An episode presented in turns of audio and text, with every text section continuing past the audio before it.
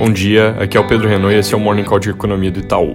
Faltando uma semana para as eleições dos Estados Unidos, a corrida segue favorável ao Joe Biden. Ele tem liderança de 8,9 pontos na média nacional das últimas pesquisas e 2,6 pontos nos swing states, que são aqueles onde a eleição costuma ser definida.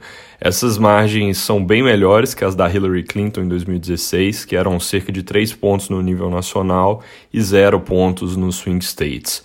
Com relação a dados nos Estados Unidos, ontem saiu vendas de novos imóveis, teve ligeira queda em setembro, mas nível ainda muito forte, muito acima do pré-crise, e hoje saiu o dado de pedidos de bens duráveis, que deve também mostrar ligeira queda no mês.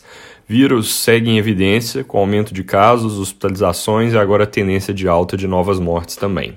Na Europa, o foco também continua sobre o crescimento do surto e reações dos países, agora com a Alemanha considerando fechar restaurantes e proibir eventos, e os mercados colocando na conta a probabilidade crescente de lockdowns, que na nossa leitura só devem acontecer em último caso, porque eles têm um custo econômico e político muito elevado, que ficou muito claro nos últimos meses, e que com mortes ainda contidas só seriam mesmo necessários caso os hospitais comecem a lotar.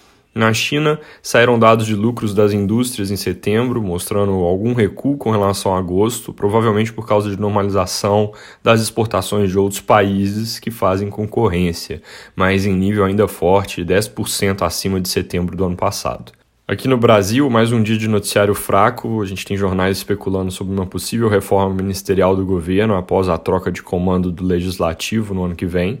Isso, segundo a Folha, com o objetivo de promover um choque de pragmatismo no governo, abrir mais espaço para aliados políticos do Centrão, visando ampliar a base para aprovar medidas e também costurar alianças para as eleições de 2022.